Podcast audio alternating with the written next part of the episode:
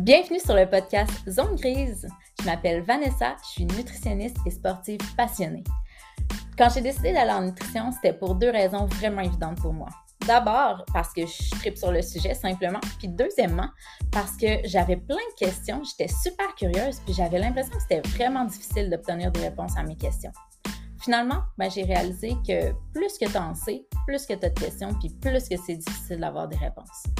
Sur le podcast Zone Grise, j'invite donc des invités qui ont des discours divergents, parfois même opposés aux miens, tout simplement pour creuser différents sujets. Puis mon objectif, c'est que tu sois en mesure de te faire une tête sur ce qui convient à tes habitudes de vie en fonction de tes valeurs et de tes objectifs. Ma nouveauté pour la deuxième saison, c'est que je vais être accompagnée d'une nutritionniste que j'adore, qui collabore avec moi, Sabrina Lamar, qui va se joindre avec moi à l'animation pour les prochains épisodes souhaite une excellente saison. Bonne écoute!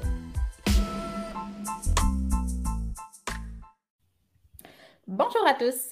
Donc euh, aujourd'hui, je suis en compagnie de Sabrina et Marie-Ève Caplette. Comment ça va les filles? Ça va bien, toi? Merci. Ça va très bien, merci. Aujourd'hui, on parle d'un sujet. Ben, en fait, on a comme une grosse question à laquelle on souhaite répondre. Puis à ça, on va broder tout plein de petits, euh, de petits cues par rapport à la, la nutrition. Mais la question qu'on avait envie de se poser, puis qu'on va jaser de ça avec Marie-Ève aujourd'hui, c'est selon vous, est-ce que c'est pertinent de d'annoter son alimentation, de tracker son alimentation, comme j'aime bien dire, un petit peu, euh, excusez-moi le, mot anglophone, mais d'utiliser un journal alimentaire pour noter son évolution par rapport à l'alimentation?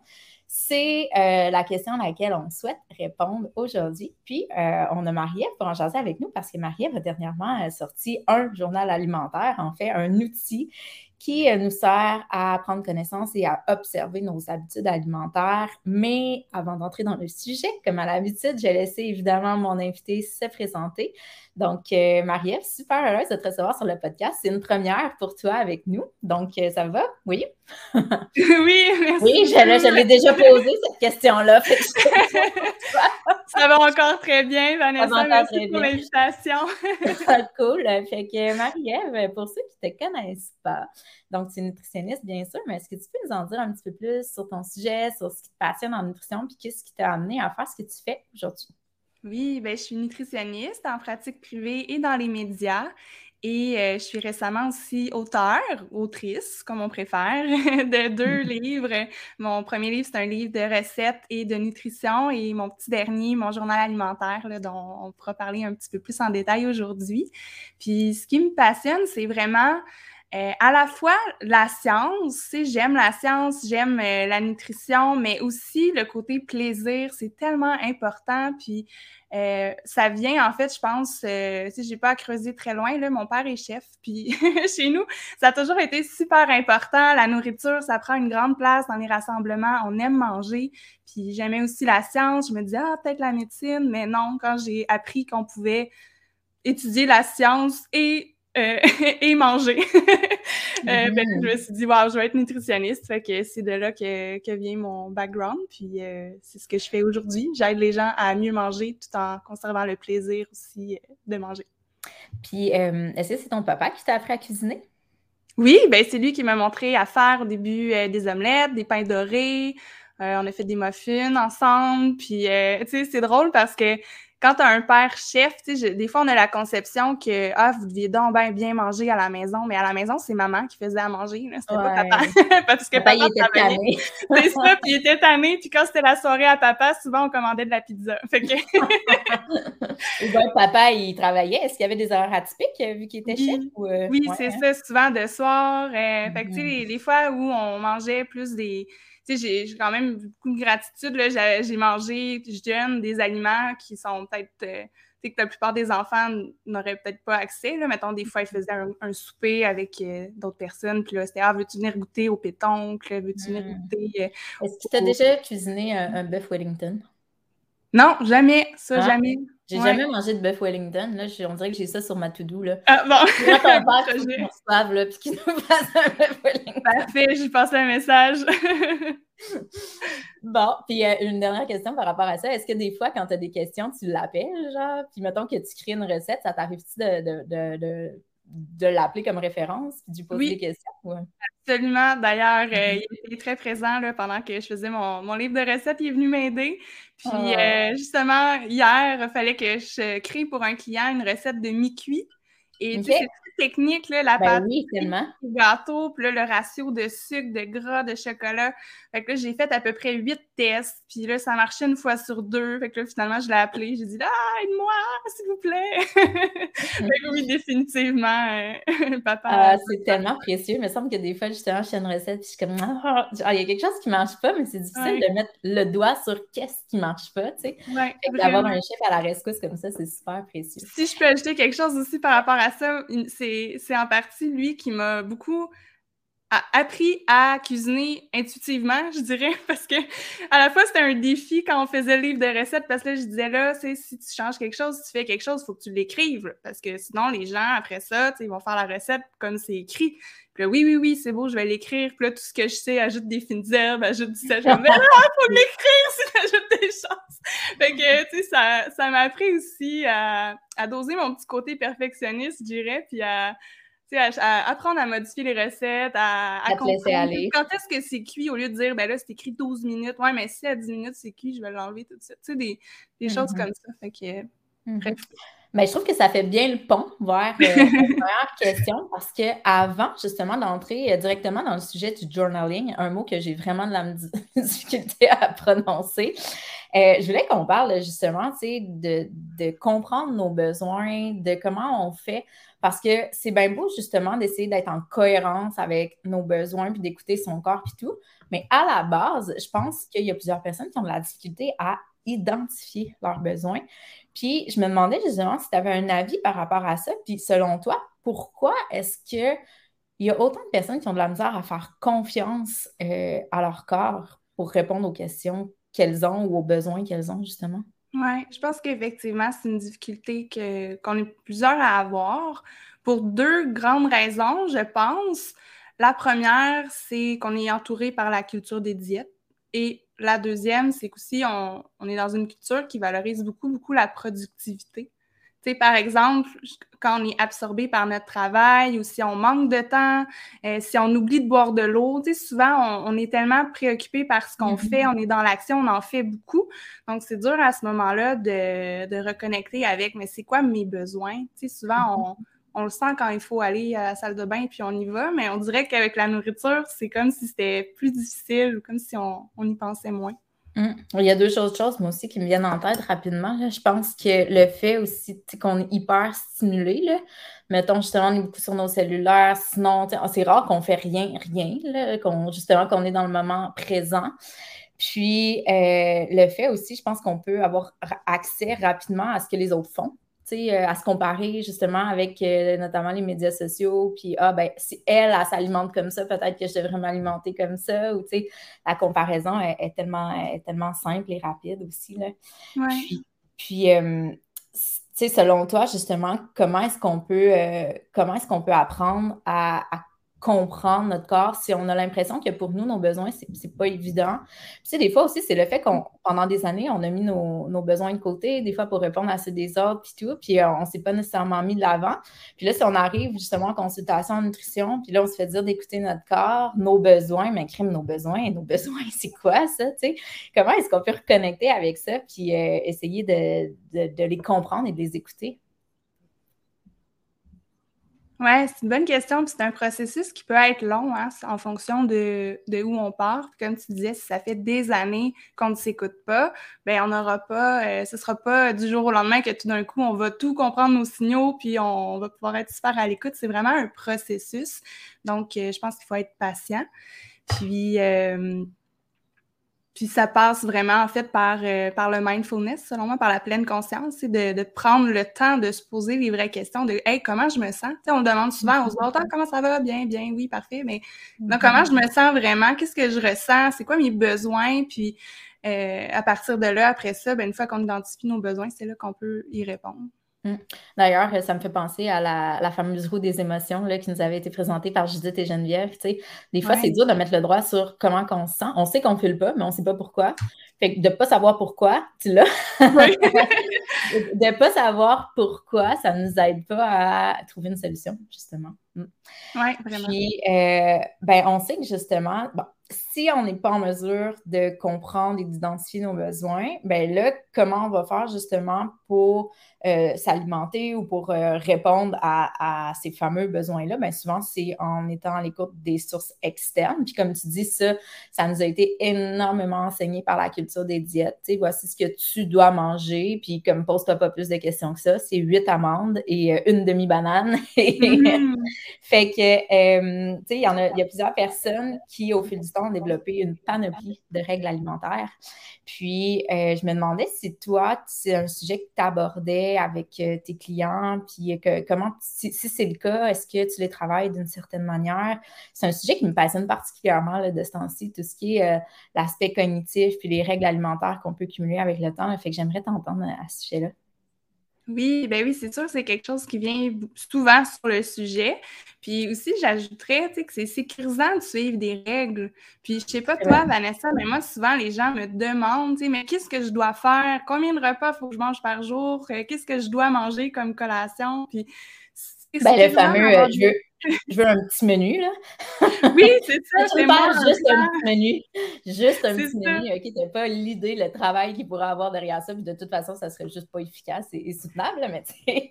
Ben non, c'est ça. Tu sais, le fais-moi un plan, mais OK, mais le plan, une fois qu'il va y avoir un petit imprévu, qu'est-ce qui va arriver avec? Tu sais, mm-hmm. ça, ça nous apprend pas à, à, connecter avec nos signaux. Donc, euh, puis l'avantage au privé aussi, quand on a quelqu'un devant nous, c'est qu'on peut adapter nos recommandations. Tu sais, là, on, jase ensemble de façon générale, mais évidemment, ça dépend vraiment de chacun. Je pense qu'il y en a pour qui ça aide d'avoir un plan ou d'avoir euh, disons, comme une structure de base, puis on part de là. Puis ensuite, on va explorer c'est quoi les pensées en lien avec la nourriture. Est-ce qu'il y a de la culpabilité? Euh, est-ce qu'il y a des, des, règles rigides ou c'est plus une structure qui m'aide à optimiser mon énergie, à me sentir bien? Tu sais, par exemple, euh, ça se peut que, bon, prendre une collation, ça se peut que ce soit une règle qui provienne de la culture des diètes ou qu'on a intégrée, mais ça se peut aussi que sans que ce soit une règle, on sait qu'on se sent mieux quand on mange une collation, donc on l'intègre à notre habitude. il y a vraiment une nuance entre les deux.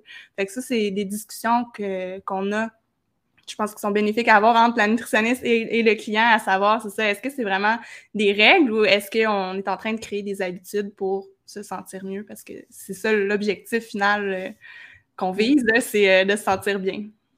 Puis, euh, ça, serait, ça serait quoi, selon toi, le top 3 des règles alimentaires les plus, euh, les plus, euh, les plus souvent véhiculées? Oui, bonne question. En as-tu en tête? Je te renvoie la balle. ben là, moi, j'ai les glucides là, qui me crient, le glucides, glucides. ben, genre, pas manger de glucides. le soir aussi, là, pas manger avant de se coucher pas manger avant de se coucher. Puis euh, on dirait que ce que je vois de plus en plus, puis je trouve ça dommage parce que c'est une recommandation qu'on véhicule puis qui est intéressante, mais genre, faut que la moitié de, mon assiette soit remplie de légumes. Mais comme, mm-hmm. faut pas. c'est pas genre, il faut à tout prix, mais comme c'est juste, c'est favorable si tu manges plus de légumes, tu risques justement de te sentir mieux puis tout. Mais euh, ça, de plus en plus, je pense que qu'on la voit. Là, ouais. c'est en lien avec le, nouveau guide alimentaire. Là, c'est dans le but qu'il n'y ait plus de portions comme en, en 2007. Là, puis là, mm-hmm. on leur transforme en règles aussi.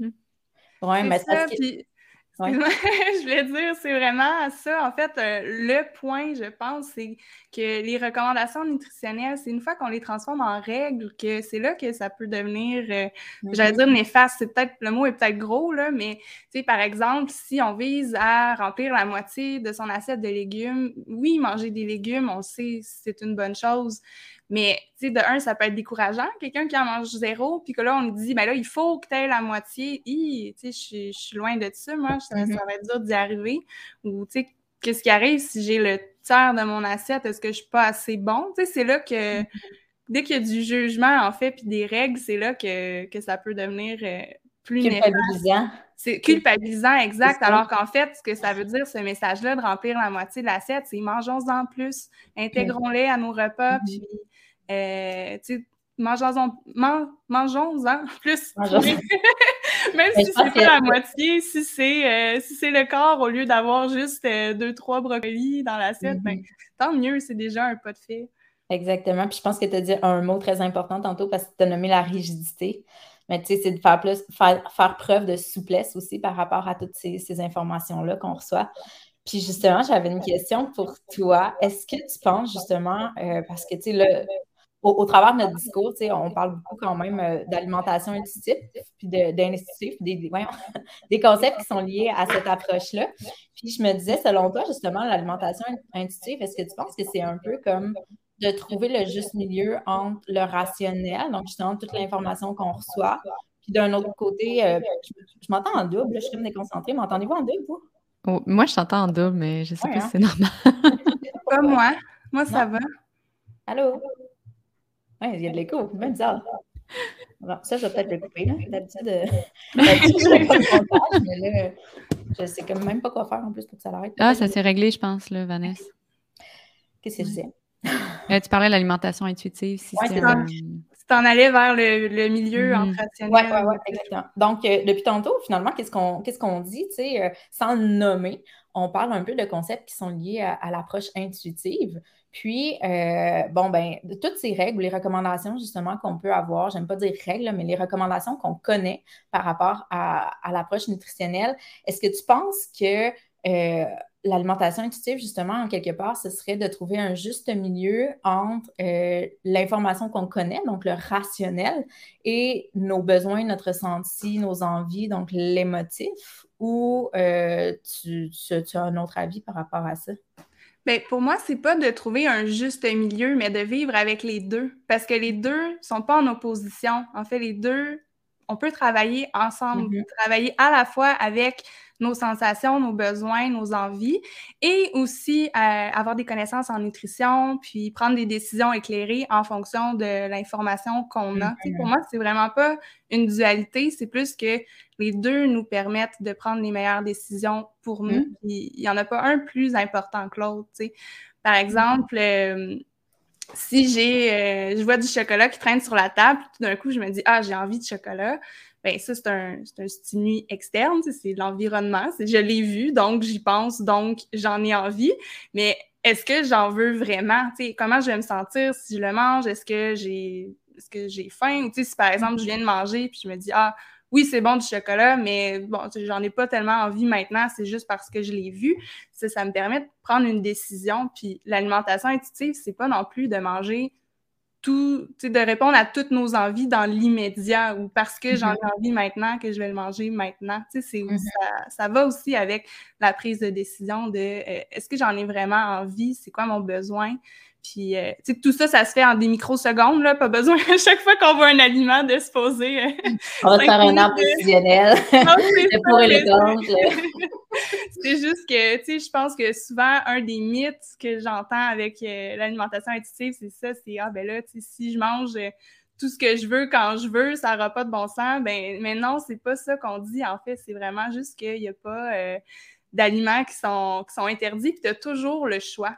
toujours, mm-hmm. c'est toi qui as euh, le pouvoir de choisir finalement. Hmm. Ben, c'est exactement pour cette raison-là que je voulais t'amener là, parce que si on voit la cohérence un peu avec euh, ce qu'on était en train de jaser, je voulais d'entrée de jeu qu'on parle de, de, de, la compréhension de nos besoins, puis je savais qu'on allait prendre une tangente intuitive, sauf que je me dis, j'ai l'impression qu'il y a plusieurs personnes qui s'imaginent que quand on répond à nos besoins de manière intuitive, ben, on met de côté tout ce qui est connaissance nutritionnelle, puis tu sais, on y va un peu comme tu le dis, mais c'est tellement un mythe. Puis les deux, j'aime la manière dont tu l'as expliqué, que les deux peuvent cohabiter, puis même que c'est ce qui est favorable finalement, tu sais, on n'enlève pas toutes euh, les recommandations nutritionnelles, puis le fait que justement, euh, notre corps peut avoir des besoins qui sont plus émotifs, mais qui peuvent avoir des besoins physiques et nutritionnels. Fait que c'est exactement là, justement, que je voulais t'amener. Et par rapport au mythe euh, sur l'alimentation intuitive, avant qu'on se lance dans le sujet du jour, ben justement, on, entend souvent que tous les aliments sont égaux, puis qu'il n'y a pas de bons et de mauvais aliments. Puis ça, je pense que c'est un des aspects de l'approche qui est super mal saisi. En fait, que des fois, c'est ce qui c'est ce qui fait en sorte que certaines personnes vont décrocher parce qu'ils vont dire ben là, tu sais, voyons, c'est pas vrai, là, le brocoli, mettons, puis les frites, ça n'a pas la même valeur nutritionnelle. Fait que comment mm ça un peu aux gens qui nous écoutent pour peut-être euh, nuancer le sujet? Tiens, la nuance, c'est très pertinent dans mon podcast. oui! C'est qu'en fait, quand on dit que les aliments sont, sont tous égaux, ce qu'on veut dire, c'est pas qu'ils ont tous la même valeur nutritive. L'alimentation intuitive reconnaît qu'il y a des aliments plus nutritifs que l'autre, que d'autres. On le sait, on sait aussi par la science de la nutrition qu'il y a certaines habitudes qui vont être plus santé que d'autres ou qui vont, qui vont nous aider à optimiser notre énergie, qui vont aider au bon fonctionnement du corps. Donc, c'est vraiment pas ça qu'on est en train d'invalider quand on dit que les aliments sont égaux. Ce qu'on veut dire par égaux, c'est enlever le jugement relié au choix alimentaire. Donc, enlever le ça c'est bon, puis ça c'est pas bon, ou euh, aussi enlever la, la valeur morale. Tu sais, quand on se dit, par exemple, je suis bonne si je mange une carotte, mais je suis pas bonne si je mange des chips. Mais ça, c'est mm-hmm. pas. Ça, c'est un jugement, en fait, qu'on est en train de se faire. C'est comme si on met les chips. Ben, ça sur un piédestal ou au contraire, on dit ah c'est pas nutritif donc c'est un mauvais aliment et c'est ça qu'on veut arrêter de faire parce que c'est pas parce que c'est moins nutritif que c'est un mauvais aliment, c'est différent, c'est tout, ça répond à des besoins différents. Puis peut-être qu'effectivement, si je remplis la moitié de mon assiette de chips à tous les midis, peut-être que je pourrais pas euh, fonctionner au, meilleur de ma forme ou peut-être que ça ne va pas aider à ma santé. Euh, la santé biologique de mon corps, mais est-ce que ça veut dire qu'il faut plus en manger des chips? Absolument pas. C'est vraiment ça la nuance, en fait. C'est le jugement relié aux aliments qu'on veut retirer. Mm. Oui, puis de ne pas l'associer, si tu es une bonne personne ou une mauvaise personne parce que tu manges tel ou tel aliment, là, comme tu disais, avec la valeur morale. Exactement. Ça nous ramène à la fameuse culpabilité, un sujet qu'on mm-hmm. abordera d'ailleurs avec une psychologue prochainement. Alors, ça, ben, je vais te laisser euh, l'idée un peu ben le, ben sujet sur euh, tracker son alimentation. Mm-hmm. On va parler un petit peu justement de ton outil, Marie-Ève, que tu as sorti, mais également là, de finalement, je, suis curieuse d'avoir votre avis. Si vous, c'est quelque chose que vous suggérez, ben Marie-Ève, t'en as créé un outil, donc j'imagine que oui. Mais euh, on aimerait ça approfondir le sujet, donc euh, mm-hmm. ça, tu peux Oui, ouais, ben, super. Fait que, ben oui, Marie-Ève, tu as créé un super bel outil là, de journal alimentaire. Donc, euh, est-ce que tu pourrais nous, partager un peu les avantages d'utiliser un, un, journal alimentaire dans la pratique ou pour les gens là, en général? Oui, ben je dirais que je commencerai avec le principal avantage que je vois, c'est vraiment de prendre conscience de nos habitudes. Parce que, tu sais, si je te demande, par exemple, qu'est-ce que tu as mangé hier, est-ce que tu serais capable de me répondre? Faudrait j'y pense un deux petits minutes, mais ça viendrait, ça viendrait. Ouais, ouais, ouais, mais moi, je serais pas capable, honnêtement. Là, j'ai pas de mémoire pour ça. On dirait, tu sais, la journée passe, on fait plein de choses, on pense à plein de choses, mais c'est pas une information que, que je conserve. Tu sais, mes journées changent tellement dans, dans mon.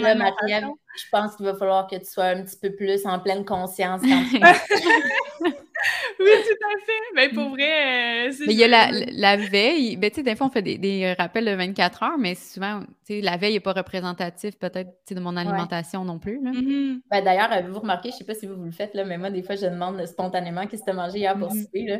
Puis je, je, dirais 80% du temps, la personne a dit Ah oui, mais non, mais hier, c'est pas comme d'habitude. Tout le temps, oui. C'est ça. Fait que le journal nous aide, euh, ben, comme versus le relevé 24 heures que tu as mentionné, ça, c'est vraiment regarder la veille. Mais le journal, lui, nous permet plus de voir nos habitudes parce qu'on va le faire souvent pendant plusieurs jours, voire plusieurs semaines. Donc, euh, on voit vraiment plus les habitudes, les patterns qui ressortent. Euh, puis, ça nous permet après ça de faire le lien entre qu'est-ce qu'on mange et comment on se sent. Ou à mm-hmm. l'inverse aussi, comment on se sent et comment on mange. Parce que un va influencer l'autre. C'est vraiment comme un, cycle. par exemple, euh, si je, vais, si je me dis, voyons, je suis souvent fatiguée en après-midi, je me demande ce qui se passe, puis que là, je commence, je me dis, bon, je vais noter ce que je mange dans, mon journal alimentaire, puis aussi, bon, mes, mes habitudes, est-ce que je dors bien, est-ce que je bouge? Euh, puis le fait de l'écrire souvent, ça va aider à prendre conscience de qu'est-ce qui se passe. Euh, qu'est-ce qui pourrait expliquer ça? Puis trouver nos réponses par nous-mêmes. Puis c'est ça qu'on fait aussi souvent en clinique quand on suggère le journal alimentaire à nos clients, c'est qu'en fait, on, leur propose de le remplir. Ensuite, on l'analyse ensemble pour essayer de trouver qu'est-ce qui peut expliquer euh, les choses qu'on a envie de changer ou les, problèmes, entre guillemets. Par exemple, si c'est la fatigue, ben c'est sûr que si je saute le dîner une fois sur deux mm. ou que je mange un dîner très léger, que tout l'après-midi, finalement, je suis inondée de courriels, j'ai oublié de boire, j'ai pas pris de collation, ben ça se peut que je sente de la fatigue. Ça se peut aussi qu'en arrivant à la maison, j'ai envie de manger tout ce qui me tombe sous la main. Tu sais, fait qu'au lieu de sticker, là, vous le terme, sur euh, mais voyons, j'ai pas de contrôle. Quand j'arrive chez nous, j'ai juste envie de manger tout ce qui me tombe sous la main. Mais c'est, attends une minute, on va aller voir à rebours qu'est-ce qui s'est passé pour qu'on en arrive là. Ça, ça permet ensuite de prendre action sur le pourquoi on en arrive là au lieu de se taper sur la tête parce qu'on a mm-hmm. envie de grignoter, parce qu'il mm-hmm. y a une raison derrière ça. Ça vient expliquer certains comportements, là, en fait. Mm.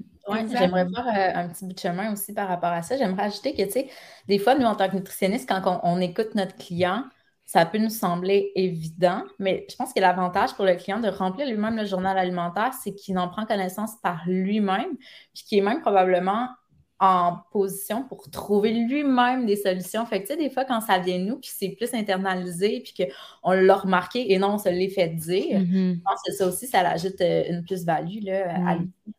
Tellement, quand ça vient de nous, mm-hmm. c'est vraiment plus puissant parce qu'on le comprend, on le vit, au lieu de se faire dire « Ah, ben, fais ça ou essaye ça. Mm-hmm. » Oui, exactement. Mm.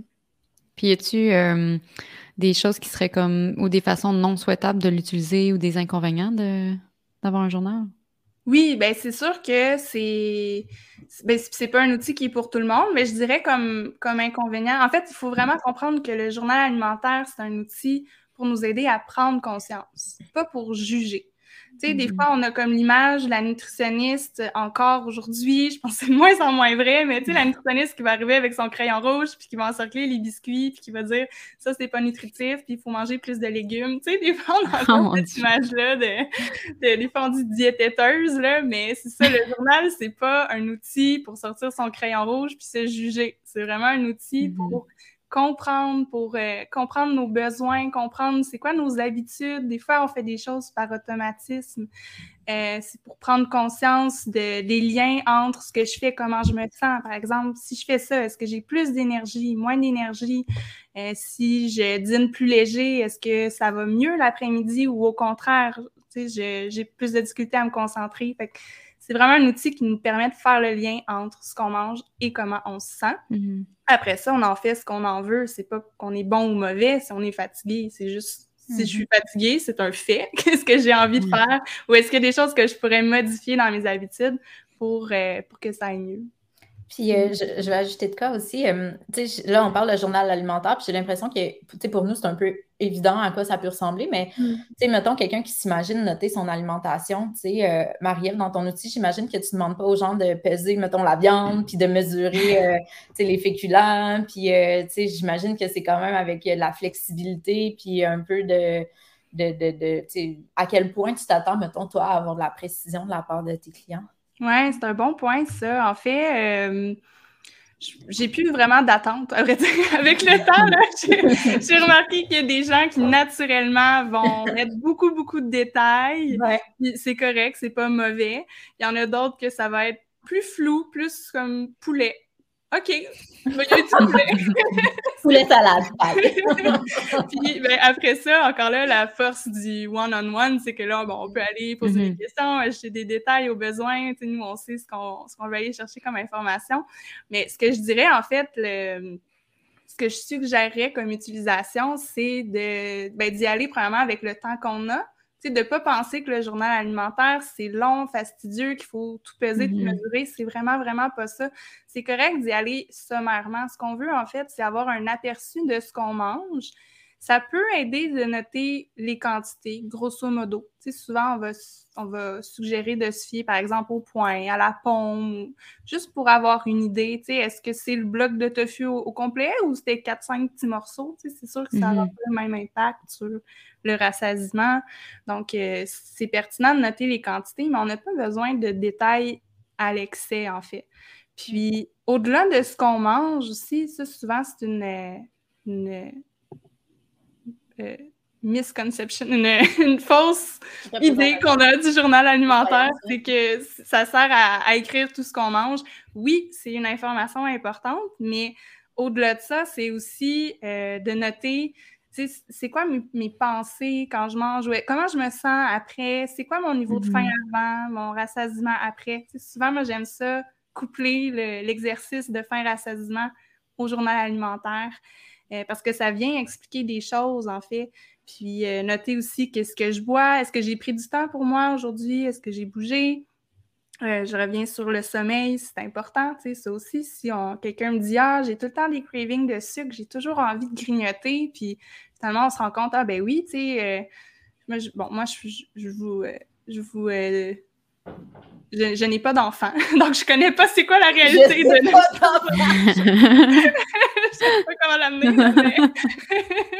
il y a des, y a des choses qui sont... nous faire une confidence. oui, c'est une grosse confidence. Euh, donc, euh, tu sais, par exemple, mais ça aide à, à, comprendre et encore là, enlever la culpabilité. Par exemple, si, quelqu'un dit j'ai toujours envie de grignoter du sucre, ah ben oui, c'est vrai que je suis fatiguée, tu sais, je dors très très peu. OK, mm-hmm. ben, qu'est-ce qu'on peut faire pour aider? Il y a des choses qui sont hors de notre contrôle. Ça se peut que le sommeil, ce soit difficile pendant une période de notre vie, puis qu'on puisse pas vraiment faire euh, mm-hmm. de changement à ce niveau-là. Mais le sachant, est-ce que ça enlève la culpabilité à dire Ah, ben oui, c'est pas parce que je suis une mauvaise personne ou c'est pas parce que je manque de contrôle que j'ai toujours envie de sucre. ça vient de quelque part. Puis une fois que c'est mm-hmm. compris, une fois que la culpabilité est désamorcée, qu'il y a moins de jugement, ça aide aussi souvent à, à prendre d'autres décisions ou à dire Ah, je pourrais peut-être me préparer à l'avance des, collations déjà dans le frigo toutes prêtes pour quand j'ai faim. Ou, il y a des choses après qu'on peut modifier. Puis ça, la solution, ben, c'est à voir vraiment avec chaque personne. Mm-hmm. ça nous aide à remonter aux causes plus rapidement. Puis justement, tu sais, des fois, quand quelqu'un consulte en nutrition, des fois, ils ont un peu l'attente qu'on traite la conséquence. La conséquence, mmh. justement, je mange du sucre. Dis-moi comment arrêter de manger du sucre. Tu sais, qu'est-ce que je peux manger d'autre? Mais en fait, il mmh. faut monter en amont et comprendre pourquoi tu manges du sucre. Puis le journal, justement, il va nous aider en ce sens. L'autre chose aussi que j'ai envie d'ajouter, c'est qu'on n'a pas parlé des troubles digestifs, mais je pense que c'est d'autant plus pertinent euh, avec euh, les troubles mmh. digestifs, notamment si on veut euh, signaler les symptômes, puis faire le lien avec euh, certains aliments. Est-ce que j'imagine que toi aussi tu l'utilises beaucoup avec euh, les, les, euh, les, troubles digestifs ou est-ce que tu travailles avec d'autres outils dans ce moment-là? Oui, c'est beaucoup le journal alimentaire aussi parce que ça permet de noter les symptômes directement après le repas, mais aussi d'avoir une vision globale de la journée parce que des fois, le, mm-hmm. symptôme ne sera pas tout de suite après avoir mangé un repas. Ça, exact. Mm-hmm. Ah oui, clairement. Ça, peut être la veille aussi. C'est mm-hmm. ça. Puis des fois aussi, ça peut être même pas une raison nutritionnelle, ça peut être plein de raisons en fait, mais par exemple, si on se rend compte que c'est une période de notre vie où on est plus stressé, fin de session ou euh, mm. une période où on est plus stressé, puis qu'on écrit nos pensées dans notre journal, puis on se dit Ah, ben, tu sais, je me sens plus anxieuse, euh, ben, puis ah, j'ai aussi plus de symptômes digestifs, ça peut nous, aider à avoir le lien entre les deux. Parce que des mm. fois, par exemple, avec certains clients, on se rend compte, ah, ben, on mange la même chose pas mal à toutes les semaines, puis pourtant, il y a des semaines où là, il y a des symptômes digestifs. Fait qu'est-ce que ça vient vraiment de l'alimentation ou est-ce que c'est quelque chose d'autre? Ça permet mm-hmm. d'éclairer tout ça. Oui, oui. Parce qu'il y a d'autres facteurs. Puis en lien avec euh, le stress, ça peut être stressant pour les gens de d'écrire tout ce qu'ils mangent euh, dans un journal? Oui, excellente question. C'est vraiment, c'est pas pour tout le monde. C'est pas, je pense pas qu'il y ait d'outils qui soient conçus pour tout le monde. Il faut vraiment se l'approprier, l'individualiser. Euh, par exemple, pour quelqu'un qui a fait beaucoup de diète, quelqu'un qui aurait une relation malsaine avec la nourriture. Donc, euh, quand je dis euh, malsaine avec la nourriture, c'est par exemple des pensées obsédantes ou ça prend beaucoup de place dans notre tête, ou quelqu'un qui aurait tendance à se juger beaucoup par rapport à ses choix alimentaires. Mais peut-être que ça vaut la peine, si on veut remplir le journal, de le faire avec un professionnel qui va pouvoir nous accompagner là-dedans parce que euh, de le faire tout seul, ça peut être anxiogène, effectivement. Mm-hmm. Fait que, c'est ça, c'est pas un outil qui est pour tout le monde. Ou par exemple, pour euh, quelqu'un qui est en rémission d'un trouble alimentaire ou qui est encore dedans, tu sais, souvent, c'est pas, ben, ce sera C'est pas le bon moment de le faire. C'est peut-être pas un bon moment parce que ça peut être un déclencheur ou euh, ramener des mm-hmm. pensées qu'on essaye de, de se défaire. Mm. Mais j'ai l'impression que, tu sais, tu dis, c'est pas nécessairement pour tout le monde, mais je pense que, tu sais, justement, si, mettons, on suggère un, journal alimentaire à une cliente et qu'on voit que c'est anxiogène pour elle, je pense que ça nous allume ça nous allume des lumières rouges aussi qu'il y a d'autres choses à travailler en amont avant peut-être de se rendre à cette étape-là du journal alimentaire. Ça, ça, ça, nous informe d'une grande anxiété puis d'une grande préoccupation mm-hmm. justement par rapport à l'alimentation. Puis je pense qu'il y a des choses à travailler. Puis de toute façon, le journal, je pense aussi qu'on peut tellement se l'approprier. C'est sûr qu'il y a quelqu'un qui est super anxieux, peut-être justement d'aller noter les quantités puis tout, c'est un peu intense. Mais si on est plus dans l'intuitif puis le ressenti, euh, peut-être que mais moi, je pense que ça, c'est une très bonne information à avoir si la, rédaction du journal alimentaire est, est, anxiogène pour un client. Là. Je pense que ça, ça nous dénote qu'il y a des belles choses à travailler avant, avant ça. Mm. Oui, tout à fait, parce qu'on veut être dans l'intuitif, le ressenti, on veut que ce soit un outil qui d'observation et non de jugement. Mais la mm-hmm. personne qui ressent de l'anxiété à faire le journal, c'est que fort probablement est dans le jugement. Mais comment mm-hmm. changer, comment passer du jugement à l'observation, c'est pas facile. Donc, euh, des fois, on se rend compte, peut-être que j'ai besoin d'une aide extérieure ou ça peut être peut-être une aide euh, en psychothérapie ou aller voir un, thérapeute, aller chercher de l'aide si on se rend compte que finalement, on est très dur envers nous-mêmes. Puis ça, ça peut venir de, mm-hmm. de, plusieurs choses. Puis ça, à ce moment-là, peut-être que la nutritionniste n'est pas la personne la plus outillée pour accompagner le, le, client. Mais ça, ça, ça nous fait progresser quand même. Ça nous fait comprendre qu'est-ce que d'où ça vient cette difficulté-là avec la nourriture, pourquoi j'y pense autant, pourquoi ça prend autant de place, puis après ça, ben, on peut choisir d'aller chercher de l'aide aux besoins. Mm. Puis euh, c'est vraiment très. Ben moi, je trouve des fois qu'on se sent limité là, par rapport à ça, là, dans, ah ce qu'on peut faire, là, puis on veut les aider, mais on n'a pas ces, tous ces outils-là au niveau de la psychologie, là, malheureusement. C'est parce que la nutrition flirte tellement avec l'accès psychologique. Euh, mm-hmm. effectivement, on peut faire un bout de chemin, mais il faut accepter notre limite en tant que professionnel aussi. moi, le plus grand défi que je trouve, c'est la, difficulté d'accès aux psychologues, en fait. C'est mm-hmm. Extrêmement dur. dans, un monde, euh, dans un monde parfait, on travaillerait tous en team avec une psychologue. Mm-hmm. ça, des fois, tu as envie de référer, mais crime, euh, premièrement, côté financier. Là, je veux dire, si un client euh, travaille conjointement avec une nutritionniste au privé et un psychologue au privé, euh, c'est pas n'importe qui qui peut s'offrir ça. Là. Puis mm. les listes d'attente aussi, euh, c'est, un défi malheureusement, mais ça, ça fait partie de notre réalité. oui, tout à fait. Exact. Puis sinon, pour revenir au, journal, tu en as nommé là, quelques-unes là, tout à l'heure en lien avec ce que le, le client peut peut prendre conscience, soit en lien avec son énergie, euh, mm-hmm. en lien avec euh, le stress puis les problèmes digestifs. Est-ce qu'il y a d'autres choses parfois là, que les gens viennent qu'à se rendre compte puis sont vraiment comme surpris euh, durant ta clinique? Ou... Oui, ben je dirais que le point qui ressort le plus souvent, surtout dans via le programme de groupe, là, ce qu'on me dit que le bien manger simplement que je fais avec les participants en ligne, c'est à quel point l'alimentation a un impact sur leur niveau d'énergie. Okay. Souvent, je vais entendre les. Je le sais que, je sais les bases en nutrition, je sais, bon, tu sais, protéines, glucides, je sais les légumes, c'est bon pour la santé, on le sait tous. Mais après ça, de constater dans le journal à quel point, quand on réussit à, intégrer ça à notre routine, soit en préparant les repas à l'avance ou en choisissant des petites recettes faciles, mais quand on réussit vraiment à le faire, c'est là qu'on dirait que ça fait un déclic, puis les gens me disent Ah, là, je le comprends, là, je, je vis la différence, je sens que j'ai vraiment plus d'énergie. Fait que ça, euh, en l'écrivant, en le notant, c'est plus facile de s'en rendre compte que si on, on, le fait, mais sans trop porter attention à, la différence d'énergie, à la différence de comment mm-hmm. on se sent. Alors que quand on le note, ça aide à, on le voit sur papier, ça permet de faire un reflet. Personnellement, ce que, ce que je remarque beaucoup aussi, c'est qu'ils se rendent compte d'un décalage entre ce qu'ils pensent manger et ce qu'ils mangent réellement. des mm. fois, on dit vraiment que, bon, le, quand les clients rapportent leur, euh, leur alimentation, des fois, ce n'est pas, totalement ce que c'est réellement, mais ce n'est pas une mauvaise volonté ou ce n'est pas un désir de mm. mentir ou de pas dire la vérité, mais des fois, c'est comment, oui, je mange ci, je mange ça, puis finalement, quand tu as le journal alimentaire ou peu importe comment que tu, tu vas sonder l'alimentation, tu regardes, puis même le client, il dit crème, j'avais, j'avais l'impression, par exemple, la viande rouge. c'est, un classique. Mm-hmm. Moi, je mange la viande rouge une fois par semaine, max. mais on dirait que quand il pense à la viande rouge, il s'imagine la pièce de steak sur le barbecue. Mais là, finalement, tu sais, bon, ils ont mangé un spaghetti avec de la viande hachée, ils ont mangé un burger, euh, ils ont mangé une sandwich au jambon, puis là, bon, il y avait, tu sais, un moment, il y avait des restes, ils ont mangé le lendemain midi. Fait que, tu sais, mm-hmm. finalement, de réaliser, crème, je pensais que je m'alimentais comme ça, mais finalement, la réalité est, autre, puis c'est pas mm-hmm. nous qui dit, c'est ça, bien souvent, c'est eux qui s'en rendent compte. Puis même pour nous, dans notre travail de nutritionniste, c'est vraiment facilitant parce que, tu sais, ça permet justement d'avoir plus d'informations, plus d'informations réelles, puis de les accompagner du mieux qu'on peut. Exact, c'est mm. ça. C'est vraiment comme prendre une photo de ce qu'on mange mm-hmm. au lieu de rapporter avec nos souvenirs, avec ce qu'on pense manger. Parce que, comme tu disais, euh, c'est un super bon exemple. on, l'entend souvent. Là, ben, par exemple, combien de fois par semaine du poisson? Ah, une, ou deux. Combien de fois tu fais une ou deux? Du pain une ou deux. T'as fait une ou deux. Finalement. ça marche pas. Là. Ouais, c'est ça.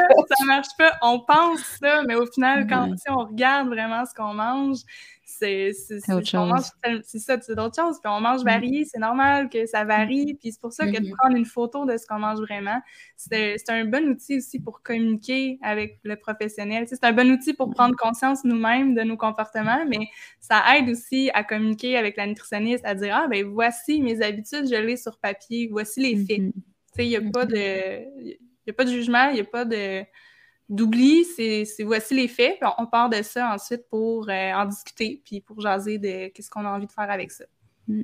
Puis il y a même euh, des prises alimentaires comme inconscientes, là, en deux, euh, en deux meetings, euh, une petite mm-hmm. collation là, un petit snack par-ci, par-là, puis on... Manger pendant ton cuisine. Ouais, ouais, ben c'est vrai, ça. Oui, ou des fois, à l'inverse, tu sais, moi, j'en ai des personnes qui me disent « Oui, oui, moi, je mange des collations », puis au final, on se rend compte que mange jamais. une fois sur trois, une fois sur quatre, tu sais, « Ah, là, j'ai pas eu le temps. Ah, là, j'ai oublié. Ah, là, ouais. » Fait que ouais, moi, il y en a peut-être pas. Quand je fais des shootings photos, là, je sais pas si c'était comme ça, comme ça, Marie-Ève, mais il faudrait pas que je fasse des shootings photos à tous les jours. Là. Je suis toujours en train de grignoter. c'est la même chose pour moi. Je, mange mon travail. rien n'est gaspillé. Quand on fait de la photo culinaire, rien n'est gaspillé. Ah, puis, euh, ben, est-ce que tu avais d'autres choses à rajouter par rapport à ça, Maria? Euh, ben, peut-être une autre chose aussi qui, qui, est quand même, euh, que je trouve très intéressante, c'est que, encore là, quand on note nos pensées, parce que souvent, c'est, on est peut-être moins habitué pour plusieurs personnes d'écrire nos pensées. Écrire ce qu'on mange, ça va, c'est des faits, mais écrire ce mm-hmm. qu'on pense, on a tellement de pensées à tous les jours, on se parle constamment dans notre tête, puis on n'en est pas toujours conscient. Donc, de prendre le temps d'en écrire quelques-unes dans notre journal, ça aide aussi à, arriver à certaines conclusions. Puis moi, quelque chose qui me, qui à chaque fois, ça, je ne sais pas comment décrire ça, là, mais je suis vraiment contente pour mes clients quand ils me disent Hey, je me rends compte que je me sens vraiment moins coupable. après mm. avoir fait quelques suivis, par exemple, ou euh, dans le programme en ligne, il y a plusieurs vidéos qui parlent aussi de, culpabilité, de comment sortir du jugement, puis aller plus vers euh, l'observation, etc. Puis quand quelqu'un me dit Hey, tu sais, je, je me rends compte que j'ai moins de pensées ou je me sens coupable après avoir mangé, mais ça, je trouve que c'est, mm-hmm. vraiment une réussite. Puis de prendre le temps de le noter, c'est, ça aide la personne aussi à se le rappeler, ça. À se mm-hmm. rappeler, ah, je me sens moins coupable, je me sens plus libre, j'ai envie de continuer à me sentir comme ça. Donc, euh, c'est, mm. un, bon rappel, je trouve. tu vois l'évolution psychologique de la mm-hmm. personne. Moi, c'est mm. comme ça que je travaille. Tu sais, je travaille avec une app, pas avec des journaux alimentaires. Puis euh, parallèlement à ça, je suggère à mes clients de, faire un, peu comme un journal intime, mais qui est, qui dédié à la progression nutritionnelle puis à tout ce que ça peut engendrer en termes de réflexion puis tout. Puis, tu sais, justement, un petit journal là, qui tienne proche du lit puis qui remplissent, mettons, ou au moment de leur choix, là, qui pensent, leur pensée par rapport à l'alimentation, leur euh, gratitude, parce qu'il y a ce qu'on appelle aussi le biais de négativité là, en, psycho, justement, que les gens ont tendance à focuser sur euh, ce qui est négatif versus ce qui est positif. Puis en nutrition, on le voit tellement, là, comme, ah là, cette semaine, ça n'a pas bien été, j'ai mangé du gâteau jeudi. genre, le reste, c'était beau. jeudi, puis genre, le reste de la semaine, c'est passé quoi? Ben, ça a bien été. Ah, ouais. Ouais, fait que ça, c'est vraiment précieux, justement, d'aller au-delà de, de l'alimentation, mais aussi de, de, comment je me sens par rapport à ça, de comment j'évolue. Euh, puis euh, c'est ça, de noter aussi mm-hmm. ces, aspects positifs-là pour prendre le temps de les réfléchir. Oui. Ouais, ouais. Puis l'application que tu utilises, euh, Vanessa, par exemple, parce qu'il y, en, existe plusieurs. Là. Il y a, je sais pas si. Euh, ouais, ben, Marie, ouais, qu'est-ce que. C'est laquelle? L'application, moi, je suis très. très partagée par rapport à ça. C'est rare que, ben, tu sais, mettons, la première application, je pense, à laquelle on pense quand on pense à l'application pour tracker l'alimentation, c'est comme MyFitnessPal. MyFitnessPal, je sais pas vous, mais moi, c'est une application que je déteste. J'ai, ben, premièrement, parce que ça met l'accent full sur les calories, ce qu'on ne souhaite pas. Puis, tu sais, souvent, les gens vont l'utiliser justement pour compter les calories, mais mm. aussi parce que je pense que c'est une, application qui est facile à utiliser si tu ne cuisines pas du tout. Genre, si tu manges justement poulet, brocoli, genre. Mais si tu mm. cuisines une recette, moi, j'ai essayé de le faire parce que, tu sais, je, voulais, voulais voir c'était quoi, là. Puis, honnêtement, je n'ai même pas duré une journée. J'étais comme, arc, ça gueuge mon temps. Genre, ah ouais, c'est long. C'est comme... Ouais, fait que ça, là, je sais qu'il y a Noom qui est sorti. Euh, je, ne la connais pas du tout, par exemple. Je pense que Cynthia Marcotte l'a analysé. Mais toi, Marielle, est-ce que tu la connais? Euh, je la connais pas, j'ai vu leur publicité. Ouais. Mais je, je la connais pas plus que ça. Mais moi, tu sais, ce que je pense par rapport à, ces applications-là, en fait, pourquoi moi j'adore le papier encore euh, en 2022. Et je pense que je vais continuer à aimer le papier. C'est que j'aime pas ça quand il y a trop de détails. Tu sais, quand il y a un algorithme derrière qui mm-hmm. t'explique il y a combien de grammes de ci, de ça. Tu sais, je pense que pour la très grande majorité des gens, on n'a pas besoin de savoir combien de grammes de glucides il y a dans une pomme ou combien de milligrammes de vitamine C. c'est un fruit. C'est ce qu'on peut comme mm-hmm. décrocher des nutriments puis revenir à une vision plus globale de qu'est-ce que je mange quand je mange cet aliment-là. Puis d'ailleurs, euh, bon, je veux pas, je veux pas voler le punch maintenant, mais dans la formation qu'on fait ensemble, Vanessa, la, la formation avec Jean Mange, euh, moi, ma formation, c'est tour d'épicerie, puis donc, je parle d'étiquettes, de nutriments, évidemment, mais une des choses que, que je montre, c'est qu'on va comparer deux étiquettes, deux tableaux de valeur nutritive de deux aliments et, sans voler le punch, les deux sont très semblables. Il y en a une qui a plus de fibres, l'autre a plus de protéines. Donc là, on se dit, ah, lequel est plus santé selon vous? Puis au final, on se rend compte qu'il y en a un que c'est un fruit, puis l'autre que c'est un aliment ultra transformé. Donc, si on s'était seulement fié aux valeurs nutritives, on aurait pu dire, mm. ah ben manger un ou l'autre, c'est pas mal équivalent à quelques différences près. Alors mm. qu'au final, si on se dit, ah ben non, tu sais, je pense que de manger un fruit, c'est quand même mieux que, ben, d'un point de vue nutritif, encore mm. là, que de manger un aliment ultra transformé. Fait que c'est pour ça que d'avoir trop de détails sur les nutriments, de un, ça devient mélangeant, ça peut avoir l'air trop compliqué, puis de deux, je trouve qu'on perd un peu le portrait plus global de, mais au, final, c'est quoi bien manger? Mm-hmm. Est-ce que c'est manger assez de mm-hmm. fibres ou est-ce que c'est d'avoir un, équilibre, de manger varié, de manger des aliments moins transformés? c'est pour ça que j'aime moins quand il y a trop de détails. Et le papier, ben, ça nous permet de d'avoir aucun détail. En fait, on écrit qu'est-ce que je mange quand je mange mm. euh, cet aliment-là. C'est quoi l'aliment et non, il y avait combien? De grammes de, tels nutriments. On se détache de l'aliment complètement, c'est les chiffres qu'on regarde là, après. D'ailleurs, l'application avec laquelle on travaille, nous, c'est une, application de prise de photos. Puis tu peux, euh, tu pourrais aller écrire, mettons, dans mon assiette, il y avait 100 grammes de poulet, 200 grammes. Moi, je dis toujours au client, skip ça. genre, je ne veux pas le savoir. Je te casse la tête avec ça. Je veux la photo, une image vaut mille mots. Puis il y a la réflexion, justement, par rapport à l'alimentation intuitive, justement, est-ce que tu as faim, est-ce que as, comment tu te sens? Mais ça, il euh, faut absolument être en, au privé avec une nutritionniste pour pouvoir l'utiliser, ce qui est d'ailleurs un must pour éviter justement de, juste parce que dans le fond, l'objectif des applications comme MyFitnessPal, c'est pas du tout d'essayer d'observer son comportement. C'est absolument mm-hmm, juste de mm-hmm. compter. Là. ouais. Fait que, ouais, voilà, je pense qu'on a fait quand même un beau topo par rapport à est-ce que ça vaut la peine de, noter son alimentation? Puis est-ce qu'on peut en tirer des avantages? Est-ce que tu verrais justement des inconvénients? Ben, tantôt, on a parlé peut-être, euh, mettons, par rapport aux personnes qui pourraient vivre de l'anxiété, mais selon toi, est-ce que, est que dans certains contextes, mettons, tu ne l'utilises pas du tout ou tu, penses que ça pourrait être mal utilisé, mettons? Ou, euh? Je pense que c'est vraiment pour les personnes qui ont des troubles alimentaires, qui ont des, des, pensées, euh, c'est pour qui l'alimentation, c'est difficile ou que ça peut devenir euh, une obsession, que ça peut prendre trop de place. Sinon, honnêtement, je pense, je vois pas euh, rapidement comme ça d'autres personnes à qui ça pourrait être néfaste. Je pense que c'est un mm-hmm. outil qu'on peut s'approprier, qu'on peut remplir en fonction du temps qu'on a, en fonction de ce qu'on veut voir aussi. Si on a des symptômes digestifs, on les note. Si on n'en a mm-hmm. pas, on n'a pas à le noter. Tu sais, c'est vraiment quelque chose qu'on peut faire en fonction de nous, qu'est-ce qu'on a envie d'observer. Mm-hmm. Euh, Moi, je pense que ça pourrait être mal utilisé dans le contexte où c'est utilisé comme un outil de surveillance, justement. Ouais, Quand la personne veut s'assurer que, OK, justement, on parlait tantôt de règles alimentaires, je veux m'assurer que, mettons, j'ai toujours ma moitié d'assiette, fait que là, si je l'écris, je vais être correct.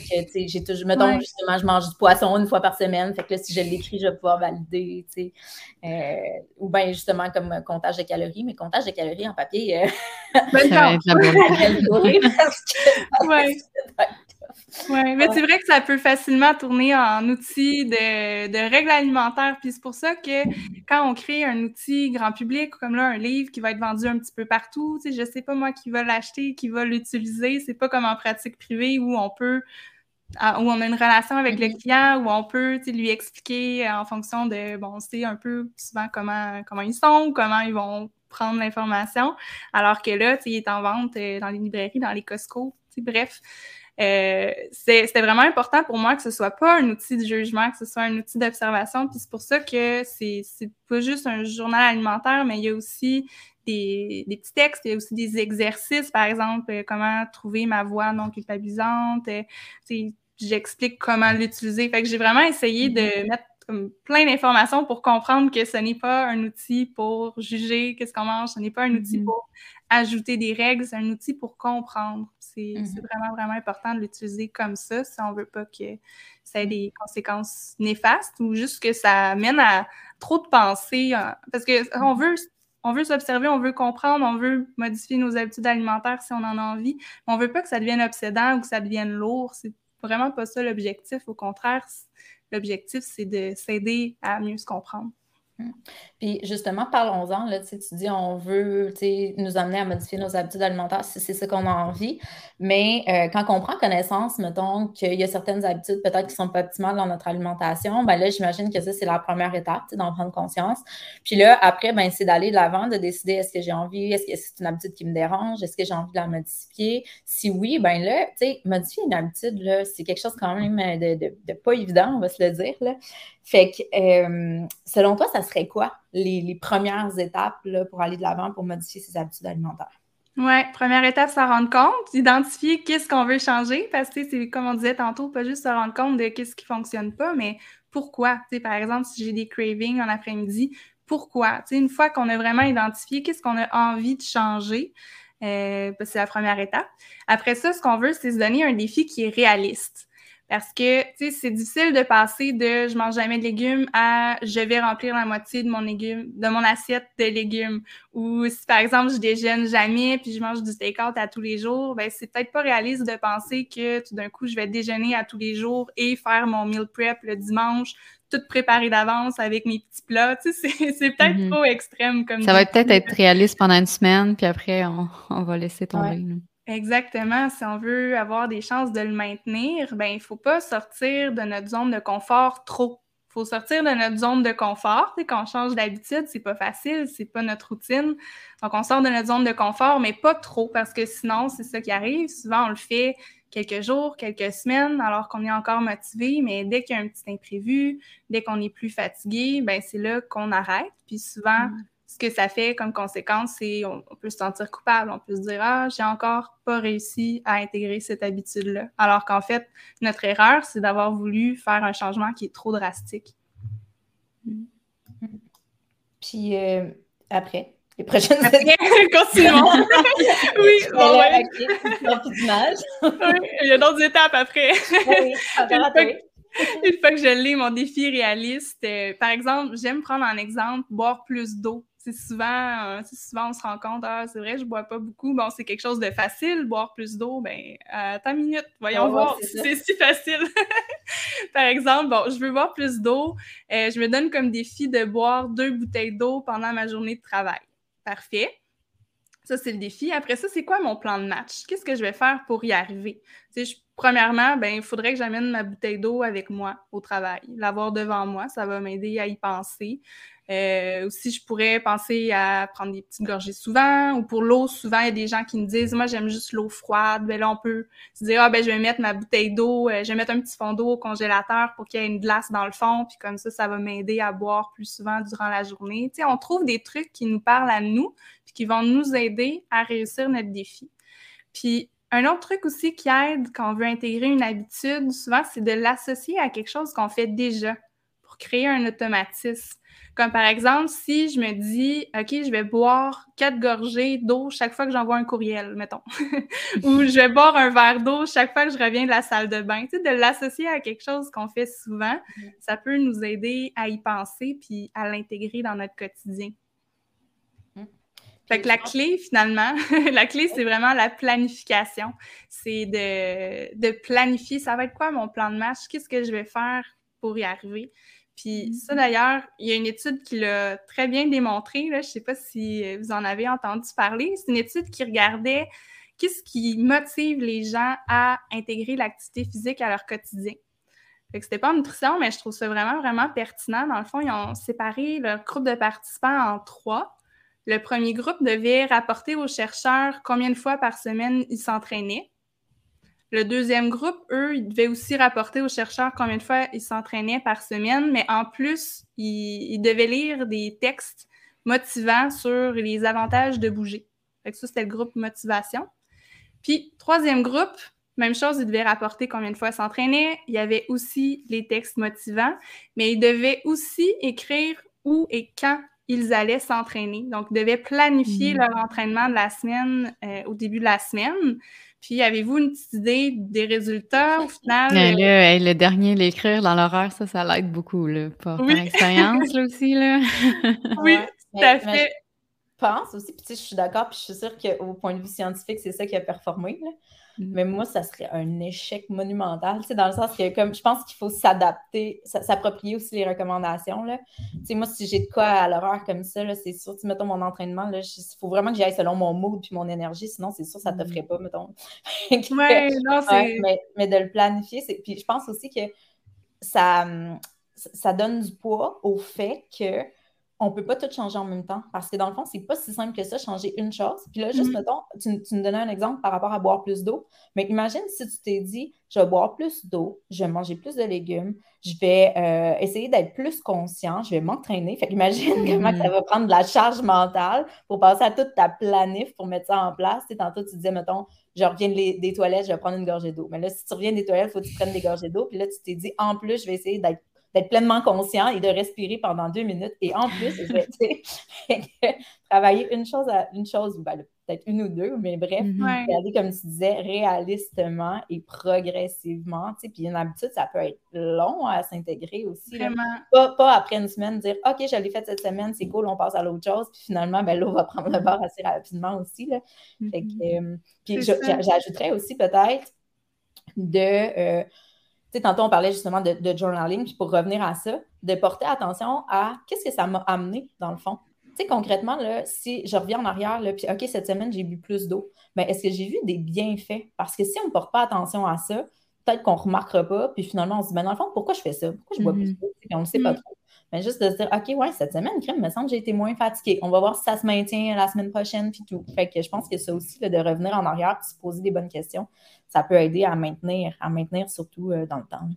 Oui, mm. vraiment, c'est ça. C'est ça qui devient motivant, c'est qu'on voit la différence, c'est que ça nous donne envie de continuer à le faire. Puis je pense que ça, c'est vraiment un point important d'avoir envie de le faire et non, il faudrait que. Parce que tant qu'on mm. reste dans les il faut que, ça peut durer un certain temps, mais c'est pas une, motivation intrinsèque, c'est pas quelque chose qui. Mm. Ça a moins de chances de durer parce que ça reste des règles, ça reste quelque chose sur une to-do, puis on en a toute une to-do, on a toutes beaucoup de choses à faire dans une journée. Donc, si on voit pas vraiment les avantages à le faire, ben c'est là que souvent on, finit par abandonner ou on oublie ou euh, on ne voit pas l'avantage de continuer comme ça. Puis les avantages, tu sais, je pense que les avantages doivent être comme à court terme aussi. Là. On dirait que je pense à Chloé d'Happy Fitness quand on parle de ça, mais par rapport au sport, justement, elle dit souvent que euh, si tu attends, mettons, de voir des bienfaits, euh, de, que tu as une modification corporelle, que ta santé s'améliore, mettons que tu arrêtes de prendre des médicaments, ça peut être long. Là. Fait que, mm. tu trouves-toi des avantages qui sont assez comme dans le court terme, OK, comment je me suis sentie après, comment, tu sais, euh, fait que ça aussi, puis les fameux, oui, je, je devrais, c'est quand même un bon défi, ça, de de les changer. Puis justement, parlant de défis, pour toi, pourquoi c'est aussi challengeant de changer une habitude? Pourquoi c'est aussi euh, difficile? Pour beaucoup de raisons, en fait. Je sais pas si tu le savais, là, mais j'ai fait ma maîtrise là-dessus. Non, c'est bien cool. ça. Euh, fait déjà euh, quelques 50 quelques minutes qu'on parle. On pourrait repartir une heure, mais si, je me si j'essaie de, me contrôler, euh, je pense que ben, c'est ça. Il y a beaucoup de raisons. Je pense qu'en fait, une des erreurs qu'on a tendance à faire, c'est de penser en tout ou rien soit je le fais parfait ou je le fais pas, j'ai réussi ou j'ai échoué, alors que changer une habitude, changer de comportement, il faut le voir plus comme des montagnes russes. Tu sais, ce qui va arriver souvent, c'est je vais le faire pendant trois jours, après ça, oups, j'oublie. Après ça, c'est vrai, je voulais faire ça, j'avais envie de, me donner ça comme défi, tu sais, je le ramène, puis là, oups, je le fais deux, trois jours, puis je réoublie. Mais... c'est ça. J'ai toujours voulu plugger ce mot-là dans mon podcast, j'ai réussi. Ah. aujourd'hui que ça se passe. Un beau continuum de. de, c'est ça. De, c'est pas de. J'allais dire de réussite et d'échec, mais en fait, c'est pas des échecs, c'est vraiment le processus d'intégrer une habitude qui prend du temps. Puis c'est pas parce qu'on veut faire quelque chose à tous les jours qu'on va nécessairement le faire à tous les jours, mais c'est mm-hmm. pas non plus un échec, c'est l'acquisition d'une habitude qui prend du temps. Fait que c'est normal que, que, des fois on oublie, que des fois il y a un imprévu, que, oups, tu sais, finalement c'est ça. J'oublie pour X, Y raison, je ne l'ai pas fait, mais c'est pas un échec, c'est est-ce que j'ai envie de le faire? Est-ce que je le ramène là, à mon habitude maintenant mm-hmm. que je me rends compte que je ne l'ai pas fait? Puis c'est cette partie-là qui est importante, puis c'est ça qui va faire qu'à long terme, on va vraiment réussir à en faire une habitude. Ça ne sera pas en une fois. souvent, il y a plusieurs processus de je, planifie, je le fais, puis après ça, je le fais plus, puis hop, j'ai envie de le refaire. Fait il ne faut vraiment pas se décourager, puis c'est vraiment un marathon et non un sprint, changer d'habitude.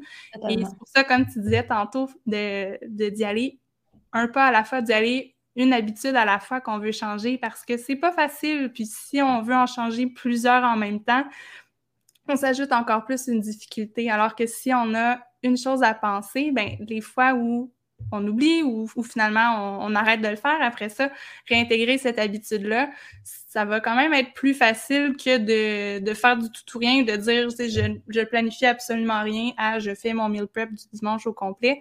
C'est est-ce que peut-être je peux penser à un légume ou est-ce que je peux faire peut-être une liste d'épicerie juste pour être sûr que j'ai ce qu'il faut dans mon frigo? Tu sais, c'est des étapes comme ça qui nous amènent à intégrer l'habitude à se sentir mieux aussi au quotidien, puis à se diriger vers nos objectifs. Mmh. Puis le, plus concret possible, possible étant le mieux, je pense aussi. Là. Ben mettons de juste dire je vais manger plus de légumes. OK, mais comment tu vas les manger? Puis c'est ça, de les, mettre dans ta liste d'épicerie, de, tu sais, mettons, quand tu planifies tes repas, de les ajouter, d'en couper la fin de semaine. vraiment, le pratico-pratique, pas juste euh, lancer une habitude comme ça en l'air, mais concrètement, je sais pas trop comment je, vais la mettre en application, tu sais. Ouais, puis si on n'est pas habitué de le faire encore plus, tu sais, de se dire, ah ben, au lieu de dire, ah, je vais, je vais planifier mes légumes de la semaine, peut-être que c'est trop, tu sais, c'est mm-hmm. peut-être pas ça, peut-être que c'est, je vais acheter un sac de laitue pré-préparé, comme ça, je vais pouvoir manger une fois une salade, tu que j'ai juste à ouvrir le sac puis à mélanger et voilà. C'est peut-être ça la première étape. Mhm. Tu sais, c'est vraiment d'y aller par des par des, des, marches. Plus la marche est petite, puis plus elle va être facile à monter. Puis quand c'est facile aussi, des fois, on se rend compte, par exemple, plus je reviens avec ma salade, mais si on se dit, hey, c'était bon, c'était pas compliqué, euh, c'était facile, j'ai aimé ça, ben on a plus de chances de le refaire. Puis après ça, peut-être qu'on se dit, ah, mais tu sais, dans le fond, je serais, je serais capable de la faire moi-même, ma salade. Peut-être que je pourrais acheter ma laitue. Tu c'est peut-être ça l'étape suivante. Mais allons-y une étape à la fois, puis commençons par ce qui nous semble le plus facile à nous. Tu sais, trouver une, option qui, pour nous, est réaliste, puis qu'on a envie de faire. C'est la première, la meilleure première marche parce que ça va nous donner envie de continuer, puis ça semblera pas insurmontable comme, comme premier défi. Oui, puis même de ne pas avoir peur de revenir en arrière. Tu sais, admettons, on a une grosse semaine, ben, on peut revenir à la salade déjà, euh, déjà ben préparée, déjà achetée. Tout à fait. J'en achète, moi, de la salade pré-préparée, puis ah, c'est pas, c'est pas du tout une mauvaise option. ben oui, c'est ça. Puis une autre fois, on se dit, ah, ben là, c'est vrai que c'est quand même beaucoup d'emballage, ou ah, ben c'est plus cher que si je la faisais moi-même. Tu sais, je pourrais essayer cette semaine, si j'ai le temps, euh, de faire mm-hmm. euh, une salade de de carottes râpées. Ou tu sais, c'est ça, c'est vraiment, il euh, faut vraiment y aller en fonction de, de ce qu'on a envie de faire, puis en fonction de notre horaire, en fonction de plein de choses. Puis je trouve que ça fait un beau wrap-up parce que justement, si on a des règles trop rigides, qu'est-ce qui arrive quand on a des imprévus ou comment on fait pour adapter notre plan, c'est là que c'est difficile. Alors que si on a un paquet d'outils, qu'on est à l'écoute de nos besoins, que, qu'on connaît notre horaire, on connaît nos besoins à nous, ben c'est plus facile de s'ajuster, c'est donc plus facile de maintenir ces changements-là dans le temps, puis de continuer nos habitudes qui nous font du bien. Totalement. Mm. C'était un très beau euh, wrap-up, Marie-Ève. Puis je sais que tu dois quitter, mais j'ai une chose à ajouter. Vas-y. Moi aussi, j'ai un wrap-up. je pense aussi qu'on peut euh, poser la question si, mettons, justement, il y a une, semaine que ça a moins bien été, tu sais, quand on parlait du continuum. Euh, ben, ça, a été quoi les obstacles cette semaine au fait que je ne le fasse pas, mettons? Est-ce que cette semaine, ça a été le temps? Est-ce que finalement, je me dis que je veux manger plus de légumes, mais en fait, je n'ai pas les compétences culinaires, fait qu'à chaque fois que je me ramasse avec des légumes, je ne sais pas quoi en faire. Euh, tu sais, euh, est-ce que ça a été justement, euh, mettons, le, le, je sais pas, le travail, la famille, le, je ne vais pas mettre la faute de ses autres, mais l'environnement finalement qui a fait en sorte que c'était pas optimal. Fait que de s'attarder à ça, puis justement, euh, si on l'écrit, ça peut, ça peut nous aider aussi. Fait que voilà. Hey, Marie-Ève, j'étais super heureuse de te recevoir euh, aujourd'hui pour jaser de tout ça. C'était super pertinent. Donc, Vraiment. où c'est qu'on peut te retrouver, Marie-Ève?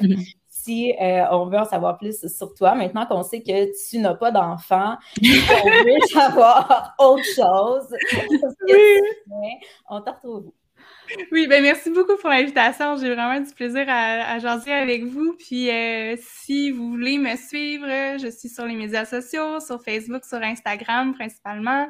Euh, j'ai aussi un site web qui est marievcaplette.com où je partage des articles en nutrition, je partage aussi des recettes et vous pouvez trouver mes deux livres euh, en librairie. Il en reste quelques-uns dans les Costco, dans certains Costco, pas, dans, dans tous. Je, Bref, je ne sais plus s'il en reste euh, maintenant que, le podcast va être diffusé, mais sinon, il se trouve en ligne. Donc, euh, euh, si vous voulez plus d'informations. Super. Merci, Mariette. Merci Salut. Bye.